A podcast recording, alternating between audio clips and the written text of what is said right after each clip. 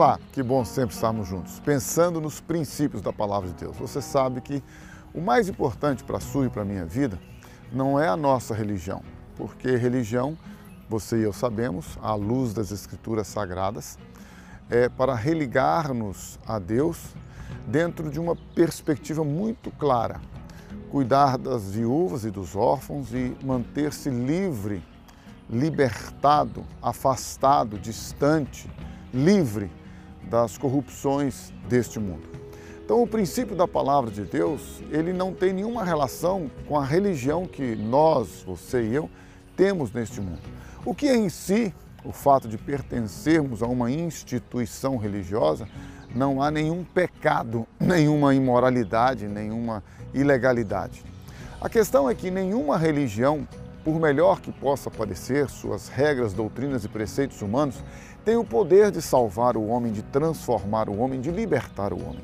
Somente Jesus Cristo tem o poder para libertar, para transformar, para fazer novas todas as coisas. E esse então é o propósito de Deus: enviar o seu filho Jesus para nos religar, para nos ligar novamente a Ele, para que você e eu possamos agora ter comunhão com Ele, ter intimidade com Ele, para que possamos nos relacionar com Ele como Pai.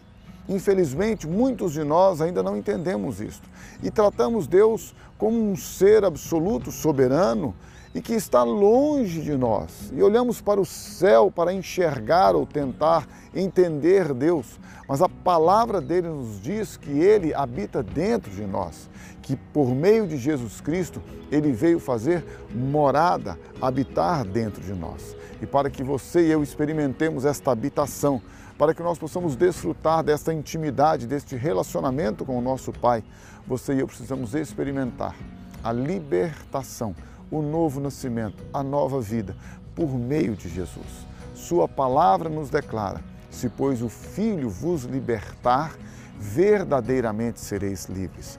Ninguém, nenhuma religião, nenhuma doutrina, nada pode nos libertar. Somente Jesus liberta o homem do pecado dá a ele uma nova vida, um novo coração, dá a ele um novo espírito e coloca nele o Espírito Santo para que agora nós possamos ter relacionamento, intimidade com o nosso Pai amoroso, que vem, juntamente com Cristo e com o Espírito Santo, habitar dentro de nós. Por isso, não se esqueça, entregue a tua vida a Ele, confesse-o como seu Salvador e como seu Senhor, e o mais, Ele o fará.